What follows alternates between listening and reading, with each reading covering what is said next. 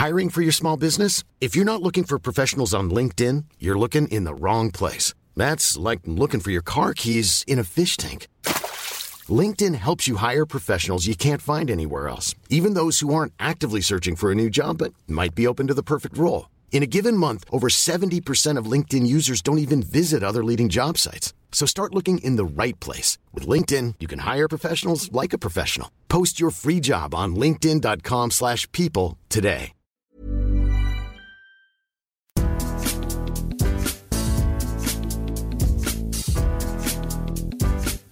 Bonjour à tous, je suis Glenn Cellier, journaliste chez Eurosport et bienvenue dans Mercredi Mercato. Pour m'accompagner cette semaine, j'ai la joie, le bonheur de retrouver Julien Pereira qui revient de vacances et qui est tout fringant. Salut Julien. Salut Glenn, tout fringant mais euh, moins bronzé que toi. Bah, je l'entretiens régulièrement, que ce soit le soir, le week-end, la nuit, le matin.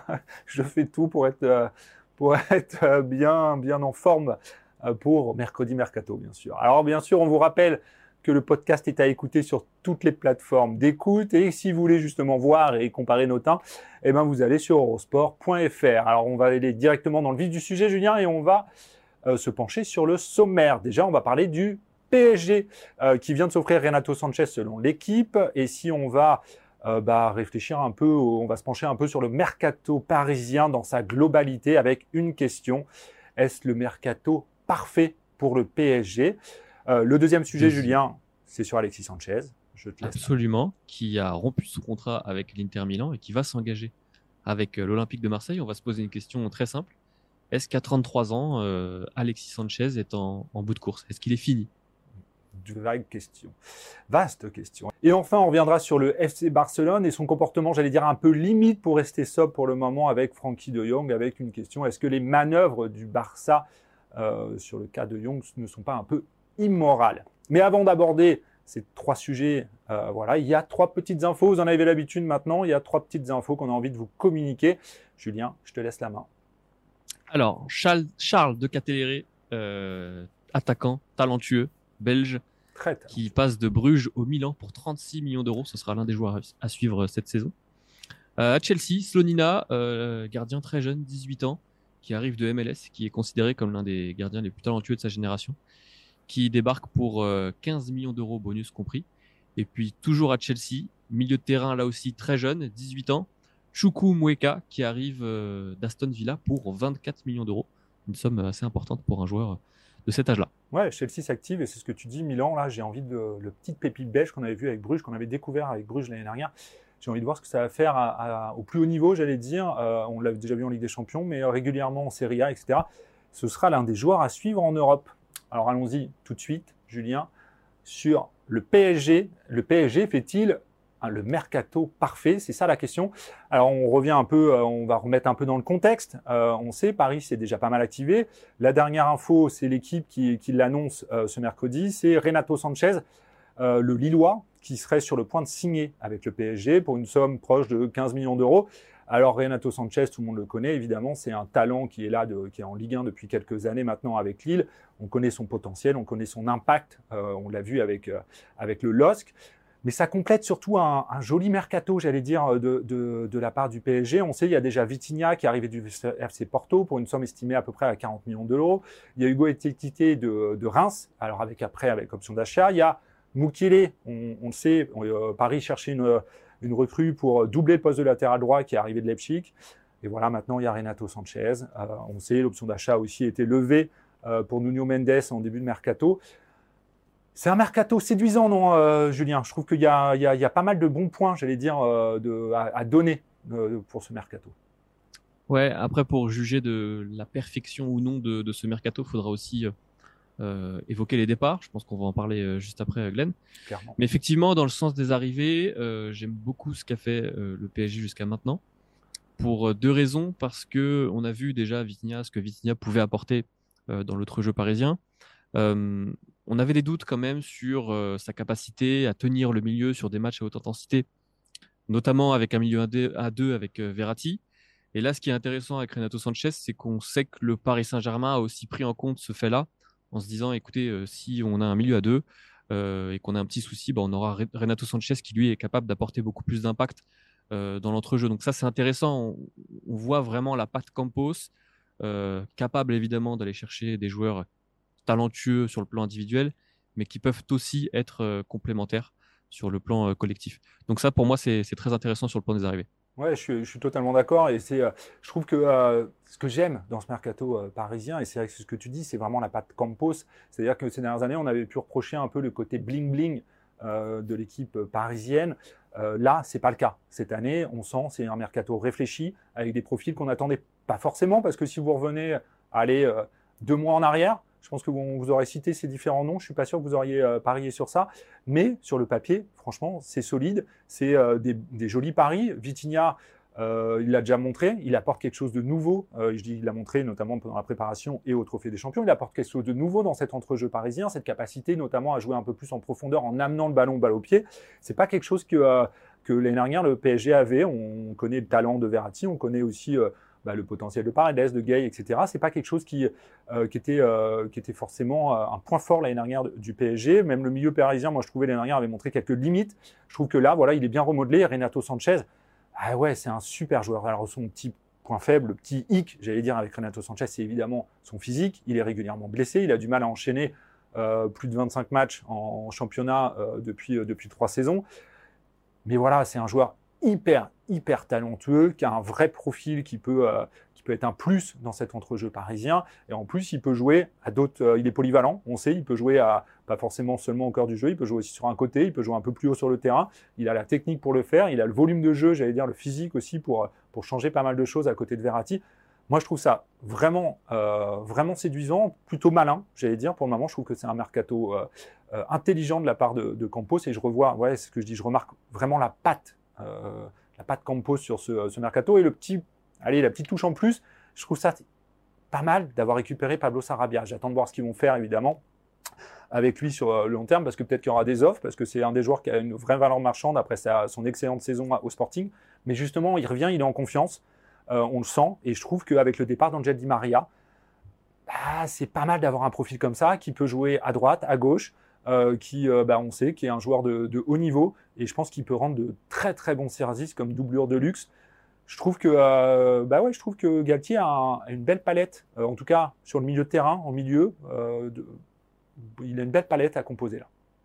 Et puis tu parlais du, bling bling, il y a quelque chose d'intéressant et d'inhabituel avec le PSG ces dernières saisons, c'est que finalement le PSG a refusé de céder à la, à la, hausse des enchères. Euh, on a vu que Skriniar, c'était un vrai intérêt au début de saison. Ça s'est un petit peu calmé parce que. Euh, au début de mercato, pardon, ça s'est un petit peu calmé parce que l'Inter était très gourmand euh, sur le plan de l'indemnité de transfert. Skamaka aussi, qui lui devait être l'attaquant doublure en attaque, celui qui devait apporter quelque chose de nouveau, un profil différent en attaque. Quand les clubs anglais sont arrivés, Paris n'a pas cédé, cédé à, à, la surenchère. Donc, je trouve que c'est intéressant et c'est aussi assez nouveau sur ce plan-là maintenant. Euh, on le disait au début du sujet, euh, ce qui compte, c'est aussi les ventes. Et sur le plan des ventes, je trouve ça loin d'être parfait, évidemment, mais en tout cas encourageant. Parce que euh, Wijnaldum est sur le point, a priori, de filer à la Roma mhm. euh, sous la forme d'un prêt avec option d'achat. Et puis surtout, il y a la vente de Gay en première ligue à Everton. Et ça, c'est intéressant. Alors, le petit bémol, c'est que ce ne sont pas les milieux de terrain que Paris aurait aimé euh, voir partir en premier. On sait qu'il y a des joueurs qui, eux, n'ont plus vraiment de valeur sportive. On parle de Draxler, par exemple. Ouais. Euh, Ander Herrera aussi. Voilà, c'est peut-être ces joueurs-là que Paris aurait aimé euh, libérer dans un premier temps parce que Gay, Wijnaldum, etc., ils peuvent quand même apporter quelque chose dans la rotation. Mais au moins, Paris vend et ça aussi, c'était un vrai problème pour le PSG ces dernières saisons. Ouais, c'est ce que tu dis. Ce serait d'ailleurs, s'il arrive, il faut attendre de voir, si en effet Wijnaldum part, si Gracia Gay part, si Thilo Kirer aussi s'en va, si, euh, bah, si une porte de sortie est trouvée pour euh, Paredes, en plus d'Angel Di Maria qui est évidemment parti libre, c'est euh, mais qui du coup s'allège sur le plan salarial, allège un peu la, masse salariale du club. Ce serait un très bon point à donner évidemment à Campos. On le sait, ces dernières années, Leonardo était aussi un peu critiqué par cette incapacité qu'il avait de bah, de, réduire le groupe parisien. Euh, voilà, il y a quelques, euh, on sait, c'est un groupe dense. On sait que Christophe Galtier aimerait bien avoir moins de joueurs euh, à gérer. Ça, c'est toujours un gros problème parce que, évidemment, les Parisiens ont souvent des énormes salaires. Parce que pour les attirer, il a fallu faire quelques concessions. C'est plus compliqué de les, après de les revendre, évidemment. Et là, pour le moment, c'est en train de. Ils trouvent des solutions. Donc, ça, c'est. Il faut attendre de voir dans les prochaines semaines parce que c'est pareil, c'est ce que tu dis. Alors, moi, Léon Paredes, je trouve qu'il pourrait rendre encore de bons services au PSG l'année prochaine. Euh, voilà, je suis, je suis, mitigé sur cette envie du PSG de se séparer euh, de lui. Mais, et en plus, on sait que dans l'ambiance du, du, vestiaire, il est, il est, aussi important. Mais voilà, il y a encore quelques semaines, hein, s'ils arrivent à vendre là, début du mois d'août, euh, Vision Look Gay euh, ou, euh, ou, ou, ou Kerrer, franchement, ce serait plutôt très bien joué de la part du, euh, de, de, du directeur, de, du nouveau boss, j'allais dire, parisien. Ouais, pour conclure, je pense qu'on peut dire que c'est un mercato intéressant, euh, intelligent même sur le ouais. plan des, des arrivées et, et, encourageant sur le plan des, des départs, même si c'est pas encore pas encore parfait. Non, il faudra attendre de voir sur le terrain pour voir si Paris passe vraiment un cap. Évidemment, on le sait, c'est toujours après en janvier, février. Alors là, c'est un peu différent avec la Coupe du Monde qu'on fera qu'on se fera vraiment un avis sur ce mercato, sur est-ce que Vitinha, est-ce que est-ce que euh, Renato Sanchez vont faire passer enfin ce cap au PSG en Ligue des Champions? Je crois qu'on a tout dit. On, on peut passer bon. à notre deuxième sujet. Alexis Sanchez, euh, qui a rompu son contrat avec l'Inter Milan et qui va s'engager à l'Olympique de Marseille. Et pour évoquer euh, le cas de l'attaquant chilien, on accueille avec grand plaisir notre spécialiste du foot italien, Guillaume Maillard Paceni. Salut Guillaume, ça va? Salut Glenn, salut Julien. Bah, écoute, tout va bien et vous? Très bien, très bien. Évidemment, alors tu viens évidemment parce qu'on va parler d'un pays qui t'est cher, l'Italie, et notamment d'un joueur qui nous intéresse plus particulièrement, Alexis Sanchez, qui évidemment jouait à l'Inter Milan et qui est annoncé à Marseille. Voilà, alors on se pose pas mal de questions parce que c'est une recrue phare avec beaucoup beaucoup d'expérience, un, joueur qui a cumulé les titres, euh, que ce soit champion du Chili, champion d'Argentine, champion d'Espagne, champion d'Italie. Euh, euh, il a gagné deux fois la Copa América. Il arrive à Marseille, c'est vraiment une figure. Mais on a une petite question, bah, est-ce qu'il n'est pas un peu usé, j'allais dire, ou sur la pente descendante? Écoute, figure-toi qu'on pose beaucoup la question depuis qu'il y a les rumeurs à Marseille. Alors, moi, je vais enlever déjà le premier sujet, c'est euh, il n'est pas cramé. Voilà, pour moi, ce n'est pas un joueur qui est cramé. Il a 33 ans. Voilà, c'est un âge qui est assez avancé, certes. Mais en tout cas, à l'Inter, euh, il avait vraiment ce rôle de joker, très rarement titulaire. Ça, c'est vrai qu'il était très peu titulaire avec, avec Inzaghi. Mais il avait cette capacité à rentrer. Et si tu regardes ses stats, Glenn, il a 9 buts et 5 passes décisives. Donc, c'est pas trop mal quand même pour un joker de luxe. Il marque le but en finale de la Super Coupe d'Italie à la dernière seconde contre la Juve. Donc, c'était un but assez important pour, pour l'Inter. C'était le but du titre quand même de la Super Coupe. Donc, euh, il avait quand même ce rôle de joker de luxe. Il a su le remplir.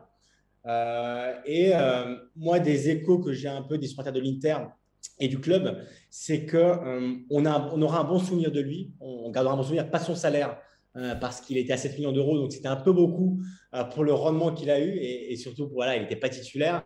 Mais disons que euh, il a su marquer des buts importants. Après, on a le sentiment quand même qu'il aurait pu apporter plus. Voilà, c'est plus ça. Il y, a, quelques regrets quand même depuis son arrivée, quand même, qui, qui avait été en grande trombe.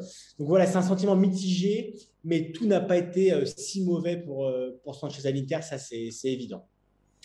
Guillaume, tu fais bien d'évoquer euh, son salaire euh, parce que c'est un, une chose importante à Marseille. Il touchait à, peu près 7 millions à l'Inter. Il va toucher a priori, selon la Gazeta, 3 millions à Marseille. Euh, 3 millions à Marseille. Quand vous touchez cette somme-là, vous n'êtes pas du tout un joueur de rotation ou un joker. Vous êtes un vrai titulaire. Euh, pour donner euh, un ordre de grandeur, 3 millions, c'est à peu près le salaire de, de Payet. C'est aussi ce que touchait Mandanda jusqu'à jusqu'à ce qu'il parte cette saison. Donc, Là, vraiment, il y a quand même un risque qui est pris par, euh, par Longoria. Après, peut-être que tu peux nous éclairer euh, sur le plan technique, Guillaume, sur le schéma 3, en, en trois défenseurs et à deux attaquants. Ça, c'est quelque chose qu'il connaît. Voilà, exactement. Lui, il joue à 3. Il a joué euh, l'Inter joue à 3 maintenant depuis que Conte est arrivé il y a quelques années. Donc, euh, le schéma n'a pas changé avec Inzaghi. Lui, joue dans les deux points de devant. Des fois, il jouait un peu derrière, mais c'était assez rare. Lui, voilà, il avait quand même un rôle très axial. Donc, à voir si, euh, l'OM aura cette place-là aussi pour, euh, pour lui. Mais en tout cas, voilà, lui, il jouait vraiment, il ne jouait pas sur les côtés. Et il garde quand même des traces du détonateur qu'il était à l'époque. Euh, avec l'Oudinez, évidemment, c'est vraiment là qu'il a explosé. Après, il y a eu le Barça, il y a eu Arsenal et Manchester, mais c'est plus Alexis Sanchez de l'époque. Ça, c'est évident. Il a plus le même âge, il a plus le même rendement. Mais disons que ça reste un joueur qui, en cours de match, du moins avec l'Inter, de moi ce que j'ai pu voir, qui en cours de match avait cette capacité euh, à pouvoir changer les choses, à pouvoir être décisif. Comme je vous l'ai dit, 9 buts, 5 passes D, euh, c'est pas, pas anodin. Euh, mais voilà, est-ce que, euh, et je vous pose la question aussi, messieurs, est-ce que, à votre avis, il pourra quand même tenir ce, parce que je pense que l'OM, il pourrait être titulaire quand même. Tu disais, Julien, 3 millions d'euros, c'est quand même important. C'est quand même un salaire de titulaire, je pense, à l'OM. Est-ce que l'OM le prend comme un titulaire ou comme un joker, comme bah, il, était, il était à l'Inter jusqu'ici? Ça me paraît, bah, moi en tout cas, ça me paraît compliqué. C'est ce que disait très bien Julien et d'ailleurs ce que tu disais aussi Guillaume. Quand on, récupère un joueur avec son CV, son statut et qu'on lui donne un tel salaire, c'est quand même compliqué de, euh, le considérer juste comme un joker de luxe. Euh, je vois pas Marseille euh, faire ça. Enfin, je serais très surpris euh, de le voir régulièrement sur le banc. Du coup, moi, ouais, ça m'interroge parce que bah, quand tu as un joueur comme ça, tu veux que ce soit un leader, un leader sur le terrain, un leader qui joue aussi beaucoup. Or, la dernière fois qu'il a mis plus de 10 buts en championnat, j'ai regardé, c'est 2016-2017 avec Arsenal, ça commence à, remonter un peu. Moi, j'ai des sérieux doutes sur euh, sa capacité à enchaîner les matchs parce que tu, l'as dit, c'est un joueur qui a régulièrement été blessé qui euh, et, voilà, qui était dans un rôle de joker. Le problème, c'est que pour moi, à, Marseille, ce ne sera pas le cas. Ouais, euh, ce qu'on peut, ce qu'on ne peut pas reprocher à Longoria, c'est qu'au moins il remplit les critères qui étaient jugés prioritaires en début du mercato, à savoir qu'il a une vraie expérience européenne et une vraie expérience tout court d'ailleurs des, des, très grands clubs. Donc ça, on ne peut pas lui reprocher. Euh, souvenez-vous, en début de mercato, on avait aussi évoqué la potentielle arrivée de Witzel, alors qui joue pas du tout au même poste, mais qui était aussi dans ce profil de joueur-là, qui a une vraie expérience européenne et qui est un titulaire en puissance. Moi, j'ai quand même du mal à voir Sanchez sur le plan du jeu euh, être un titulaire comme l'aurait été euh, Witzel, qui finalement a signé Atletico. Donc, moi, c'est ça qui me dérange. Et puis globalement, euh, si on prend un point de vue plus, global, eh ben, ça va être une nouvelle recrue pour l'Olympique de Marseille. Il y en a déjà eu beaucoup euh, depuis les débuts de ce mercato. Et en général, quand vous changez 70-75% de l'équipe, comme ça va être le cas pour l'OM cette saison, bah, ça met un petit peu de temps à se mettre en route, au mieux. Au pire, ça marche pas du tout. Et le problème, c'est que vu la situation actuelle à l'OM, avec une préparation estivale qui a été un petit peu ratée, eh ben, Tudor n'aura pas vraiment beaucoup de temps pour, euh, pour faire ses preuves et pour obtenir des résultats. c'est ça qui m'inquiète. Je suis totalement d'accord avec toi. Moi, c'est vrai que ce que j'ai vu de Marseille pour le moment ne me rassure pas. Euh, de la situation qui est explosive en ce moment avec Tudor, on sait avec le vestiaire qui avait l'habitude d'être, euh, j'allais dire biberonné, mais plutôt choyé par Sampaoli, parce que même s'il était rude sur le terrain qu'il pouvait être rude à l'entraînement, on sait qu'il avait, un rapport vraiment paternaliste, j'allais dire, avec, avec ses joueurs. Là, pour le moment, c'est bah, c'est complètement l'inverse et du coup ça passe mal. Et c'est vrai que le mercato euh, marseillais euh, m'intrigue euh, parce que c'est c'est pas le niveau que j'attendais forcément. Il y a beaucoup beaucoup de recrues, c'est ce que tu l'as très bien dit. Je trouve que Marseille change énormément de joueurs dans son effectif, alors que la dernière saison était plutôt encourageante, même plus de très positive, je trouve, et qu'il y avait, il y avait des choses sur, sur lesquelles construire. Alors bien sûr, Marseille a aussi été obligé de changer avec Camara qui, est parti, Saliba, on le sait, cette situation un peu compliquée avec Arsenal là.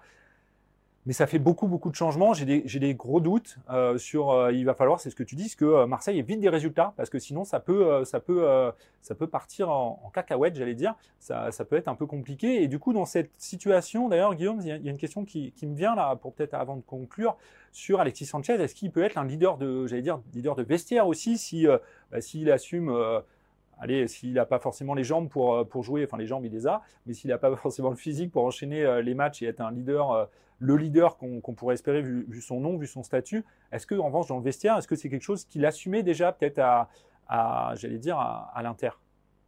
Écoute, au vu de l'état du vestiaire marseillais actuellement, euh, j'ai envie, envie, de te dire que non. Mais euh, disons que même à l'Inter, il n'avait pas ce rôle-là parce que tu avais quand même d'autres tauliers avant lui. Lui, en plus, à la fin de son histoire avec l'Inter, euh, les derniers mois, il avait été assez piquant sur son rôle il en avait un peu marre d'être le, super sub, entre guillemets. Il mettait euh, bah, des stories sur Instagram où il piquait un peu même Simone Inzaghi. Donc, euh, voilà, tu vois, un, leader de vestiaire, normalement, ça ne fait pas ça. Donc, il n'avait pas, ce rôle-là. Moi, ce que je peux dire aux supporters de l'OM en général, c'est que lui a vraiment envie euh, de jouer avec des champions. c'est ce qui l'a beaucoup motivé aussi à venir à Marseille. Je ne sais pas s'il n'y avait pas eu des champions, à mon avis, je ne suis pas certain qu'il aurait accepté l'offre marseillaise il a envie de temps de jeu, il a envie de jouer, il en a marre d'être considéré comme un joker. Donc, lui, il vient vraiment dans l'optique de s'imposer à Marseille. Il a une envie aussi de rachat parce que comme je vous disais, à, l'Inter, il a laissé une trace mitigée, pas mauvaise, pas hyper bonne non plus. Donc, euh, lui, il a vraiment ce sentiment un peu de revanche où il dit bah, Moi, je viens à Marseille. Voilà, il le sait, c'est une ville quand même assez chaude. Euh, il, y a, des supporters qui sont assez chauds. Donc, euh, il va retrouver aussi l'ambiance un peu, un chilienne, on pourrait dire. Donc, alors, Sampaoli est parti depuis, mais. Donc, voilà, je pense que lui vient vraiment dans l'optique de, de prouver qu'il a encore le Sanchez de l'époque, même si évidemment, à 33 ans, il ne peut plus l'être. Mais disons que même ces dernières années, il a toujours été au contact de la Ligue des Champions avec l'Inter. Donc, euh, l'OM s'offre aussi un renfort euh, expérimenté européen qui va pouvoir quand même apporter son expérience peut-être plus sur le terrain, pour te répondre, que dans le vestiaire.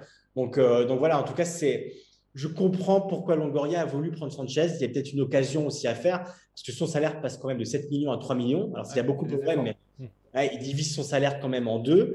Après, au son âge aussi, c'est peut-être aussi normal, mais lui a vraiment envie de, s'imposer. Il vient vraiment dans l'optique de gagner en temps de jeu et, retrouver un statut de leader technique sur le terrain.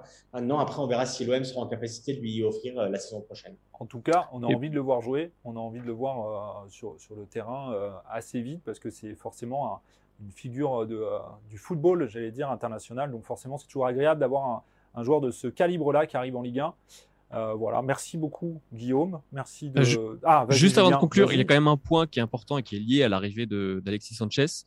Euh, c'est que ça va pas arranger, si je puis dire, le cas Bamba Dieng, qui fait beaucoup, ah beaucoup débat à Marseille parce que c'est un joueur qui a un vrai potentiel et qui est très apprécié des supporters, qui est complètement mis de côté par, par Tudor depuis le début de l'été, que Longoria chercherait à pousser un petit peu vers l'étranger pour récupérer une indemnité de transfert le fait qu'Alexis Sanchez arrive, euh, ça risque de pas arranger son cas et ça augmente finalement le risque qu'il y a autour de l'arrivée du Chilien parce que si vous prenez un joueur qui va vous coûter cher, 3 millions d'euros par an, et qu'il n'a pas l'apport espéré et que derrière ça, vous vous séparez ou vous mettez de côté un joueur qui lui a un vrai potentiel, euh, ça risque de pas plaire aux supporters. Donc il y a un vrai risque derrière ça. Tout cas, voilà, on a tout dit. Merci beaucoup, Guillaume. On a été, ouais, Merci, Guillaume, de, ta, merci de ta ah, présence, de, ta, science. de, de vous dans mercredi mercato. Et dès que vous avez un problème avec l'Italie, hein, vous savez qu'il y a. On n'a jamais de problème avec l'Italie. oui, surtout quand Surtout pas en Coupe du Monde. problème avec toi qu'avec l'Italie. exact. Sur ce, messieurs. Merci. Merci Guillaume. À la prochaine. Salut. Une question aujourd'hui. Est-ce que les manœuvres, en gros, euh, du, du, Barça avec Frankie de Jong ne sont pas un peu immorales J'explique. Euh, depuis, euh, évidemment, depuis quelques temps, le PM Barça est le grand animateur euh, du, mercato. On le voit partout. Ils achètent plein de joueurs. On, juste, allez, on va aller vite fait faire un petit tour. Robert Lewandowski pour 45 millions, Rafinha pour 58, Jules Condé pour une cinquantaine de millions, Franck Caissier, Andreas Christiansen. Et en plus, ils veulent encore recruter. On pense notamment à César Aspilicueta, Marcos Alonso et, et Bernardo, Silva. Ça fait beaucoup, beaucoup de monde. Et malgré ça, on, donc on se dit qu'ils ont les moyens, grâce à quelques leviers, on en reparlera tout à l'heure, financiers euh, qu'ils ont trouvés, qu'ils ont réussi à lever ces, derniers, ces dernières semaines. Mais voilà, à côté de ça, eh ben, ils ont un problème de, masse salariale et ils ont envie que notamment Francky de Jong fasse quelques efforts ou s'en aille du club pour soulager un peu la masse salariale. Et du coup, il y a Juan Laparta qui pousse un peu son néerlandais à partir. Et franchement, euh, je ne sais pas ce que tu en penses, Julien, mais c'est un, peu, euh, c'est un peu fatigant, j'allais dire, cette manière de se comporter. Euh, juste pour remettre un petit peu de contexte, il se trouve que les efforts, Frankie de Jong en a déjà fait. Pourquoi? Parce que pour intégrer des joueurs à son effectif la saison dernière, le Barça a demandé à plusieurs membres de son équipe d'étaler une partie des salaires. Il se trouve que Frankie de Jong est entré dans ce schéma-là. Et aujourd'hui, le Barça n'a toujours pas réglé le salaire euh, que devait toucher De Jong euh, initialement. Pourquoi? Parce que même si le Barça a activé des leviers économiques en vendant certains de ses actifs, ce qui lui a permis de récolter plusieurs centaines de millions d'euros et acheter tous les joueurs qu'on a cités en, début de sujet, euh, le Barça est toujours soumis à la fameuse limite de masse salariale imposée par la Liga. On se souvient qu'en fin de saison dernière, cette masse salariale, cette limite était négative à moins 187 millions d'euros. Et le Barça ne sait toujours pas si, grâce à ses actifs vendus, il va pouvoir faire passer cette limite salariale euh, bien au-dessus dans le positif pour pouvoir intégrer tous les joueurs qui ont été achetés euh, durant ce mercato. Il se trouve que euh, les recrues, telles que Lewandowski, Rafinha notamment, ne sont toujours pas enregistrées auprès de la Ligue. Laporta, lors de la présentation de Jules Koundé, s'est donné jusqu'au 13 août pour trouver un accord avec la Liga et surtout pour savoir si la Liga acceptera euh, toutes les formules faites par le Barça pour libérer, euh, en tout cas pour augmenter ses revenus et pour augmenter sa limite de masse salariale. Euh, donc tout ça devrait être fait le 13 août, c'est la limite que s'est donnée Laporta. Et en attendant, Laporta demande à Frankie de Jong d'accepter de réduire une nouvelle fois son salaire s'il souhaite rester au club. Et euh, s'il ne souhaite pas rester au club, eh ben, il espère que le club acheteur, tel que Manchester United ou Chelsea, qui sont les deux clubs intéressés, prendront en compte, prendront en charge le, euh, la partie du salaire qui n'a toujours pas été payée à De Jong. Donc là, on est vraiment finalement dans une espèce de menace déguisée. Et on peut euh, reprendre la déclaration qui a, été faite par le président du Barça le 29 juillet dernier, qui disait Ce qui est clair, c'est que nous avons une nouvelle échelle salariale et que tous les joueurs doivent s'y intégrer. On essaye de faire comprendre à ces joueurs la réalité du club. Nous, devons tous faire un effort. Nous allons tout faire pour qu'il reste, en parlant de Jong. Et nous espérons que le joueur fera aussi tout son possible pour rester. Donc là, on est clairement dans la menace du si tu ne réduis pas une nouvelle fois ton salaire, eh ben, euh, la porte de sortie euh, sera par là. Ouais, ce qui, moi, ce qui, moi, me pose problème, et je ne suis pas le seul d'ailleurs, parce que ça fait réagir, on le sait. Euh, il y a Gary Neville, évidemment, la légende de, Manchester, qui a tweeté, je crois, la, la semaine passée sur cette situation, et lui, il pousse justement De Jong à aller en justice pour, parce qu'il trouve ça immoral, selon lui, justement, de continuer d'acheter des joueurs comme le fait Barça tout en ne payant pas ceux qui sont sous contrat. Et c'est vrai que c'est quelque chose qui paraît assez, assez fou. Euh, il y a aussi le syndicat des joueurs néerlandais qui a, qui a tenu à dénoncer cette situation, qui a parlé euh, d'un joueur acculé et chassé. Les mots, les mots quand même sont choisis et évidemment sont forts. Et c'est vrai que euh, j'ai du mal à comprendre cette, cette situation avec De Jong de la Porta parce que je trouve que le, le Barça, euh, c'est une institution, c'est une institution historique euh, du football. Et moi, c'est un club qui me plaisait et qui me plaît beaucoup pour ses valeurs, les valeurs qu'il incarne, les valeurs qu'il essaye de mettre en place. On se souvient avant le maillot euh, sans, sponsor, des choses comme ça. Et là, je trouve qu'on tombe un peu dans les dérives financières, dans des dérives, des, limites qui sont dépassées. Alors bien sûr, je comprends évidemment la, situation. Et c'est vrai que la Porta l'a expliqué, c'est un peu le serpent qui, qui se mord la queue. C'est-à-dire que le Barça et un club qui générait énormément d'argent. Je vous rappelle, juste avant la crise, c'était quand même le club qui avait généré le, record de, euh, revenus euh, au monde euh, sur une saison. Et depuis, voilà, c'est un peu plus compliqué parce que Messi est parti, évidemment, et le Barça a besoin d'avoir une équipe compétitive pour reséduire et revendre, récupérer des revenus. Donc là, ils se sont mis en danger en vendant ce que tu as dit tout à l'heure, leur levier, les leviers qu'ils ont trouvés. Le problème, c'est qu'ils se mettent en danger sur le long terme, donc ils ont besoin de trouver comment générer de nouveaux revenus. Ça, ok, c'est très bien. Et pour générer de nouveaux revenus, il faut une équipe compétitive sur le terrain, une équipe qui, qui s'active, qui gagne des titres, qui peut, faire la, qui peut concurrencer le Real Madrid, évidemment, qui peut séduire et du coup qui peut vendre des maillots, notamment. Et évidemment, c'est pour ça qu'ils ont été chercher des têtes d'affiche. C'est pour ça qu'ils font un mercato fort avec les Lewandowski, Rafinha, Condé, etc. qui arrivent. Mais, je suis désolé, il y a à côté de ça, il y a des valeurs à respecter. Et là, se comporter comme ça avec De Jong, lui mettre la pression, ne pas le payer de ce qu'ils doivent alors qu'ils sont en train de dépenser à droite à gauche, je suis un peu d'accord avec Gary Neville. Moi, c'est on dépasse les limites pour moi euh, en ce moment. La Porta dépasse les limites. Je comprends cette envie de, de, tout faire pour essayer de redorer le blason et de, de, redevenir une équipe compétitive. Mais il y a des choses qu'il faut respecter et faire dans l'ordre euh, de l'art, dans l'ordre des choses. Oui, il y a deux choses. Euh, tu parlais des, leviers économiques, on, on, les a évoqués il y a quelques semaines dans cette même émission. Ouais. Ça, c'est effectivement un vrai risque sur le long terme. Et sur De Jong, il y a aussi quelque chose qui, touche à l'ADN parce que des joueurs qui finalement sont mis de côté ou mis sous pression pour partir, euh, il y en a toujours eu, il y en a dans tous les clubs et il y en aura encore. Euh, simplement, si on compare par exemple la situation du PSG et des joueurs qui sont, qui sont sur le marché, certes, ils ne s'entraînent plus avec le groupe, ils sont mis à l'écart, mais euh, on n'est pas sous la forme de la menace. Là, De Jong, c'est complètement différent. C'est un joueur qui était encore important, qui est encore important pour le Barça, qui était titulaire la saison dernière. Et surtout, c'est un joueur qui, est, quand il est arrivé au Barça, incarnait ce que le Barça devait redevenir, c'est-à-dire retrouver son ADN sur le jeu. Euh, donc, Laporta joue à un jeu dangereux parce qu'il s'attaque quand même à un symbole, même si pour lui, c'est peut-être pas un symbole. De Jong, quand il arrive au Barça, c'était un symbole.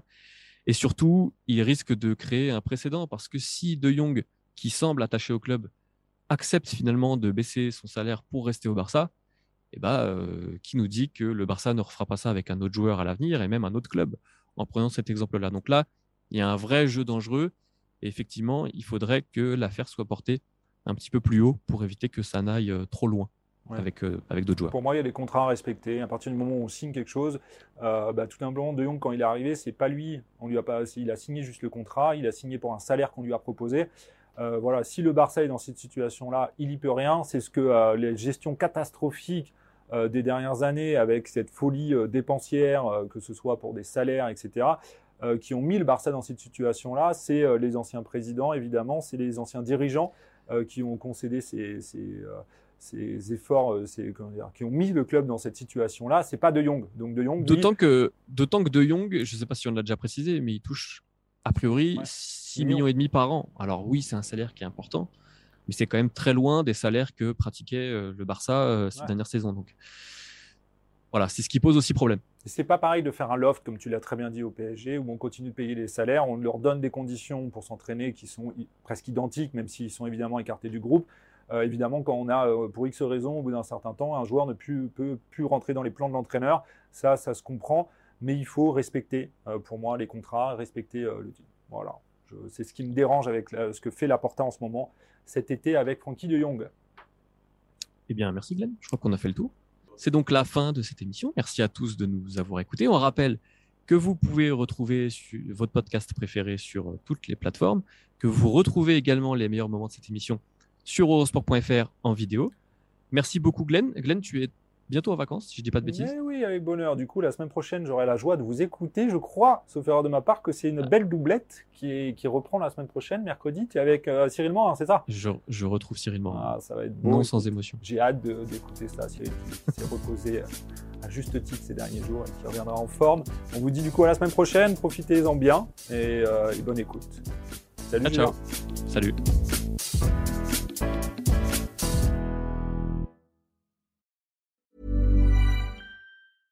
Even when we're on a budget, we still deserve nice things. Quince is a place to scoop up stunning high-end goods for 50 to 80% less than similar brands. They have buttery soft cashmere sweaters starting at $50, luxurious Italian leather bags, and so much more.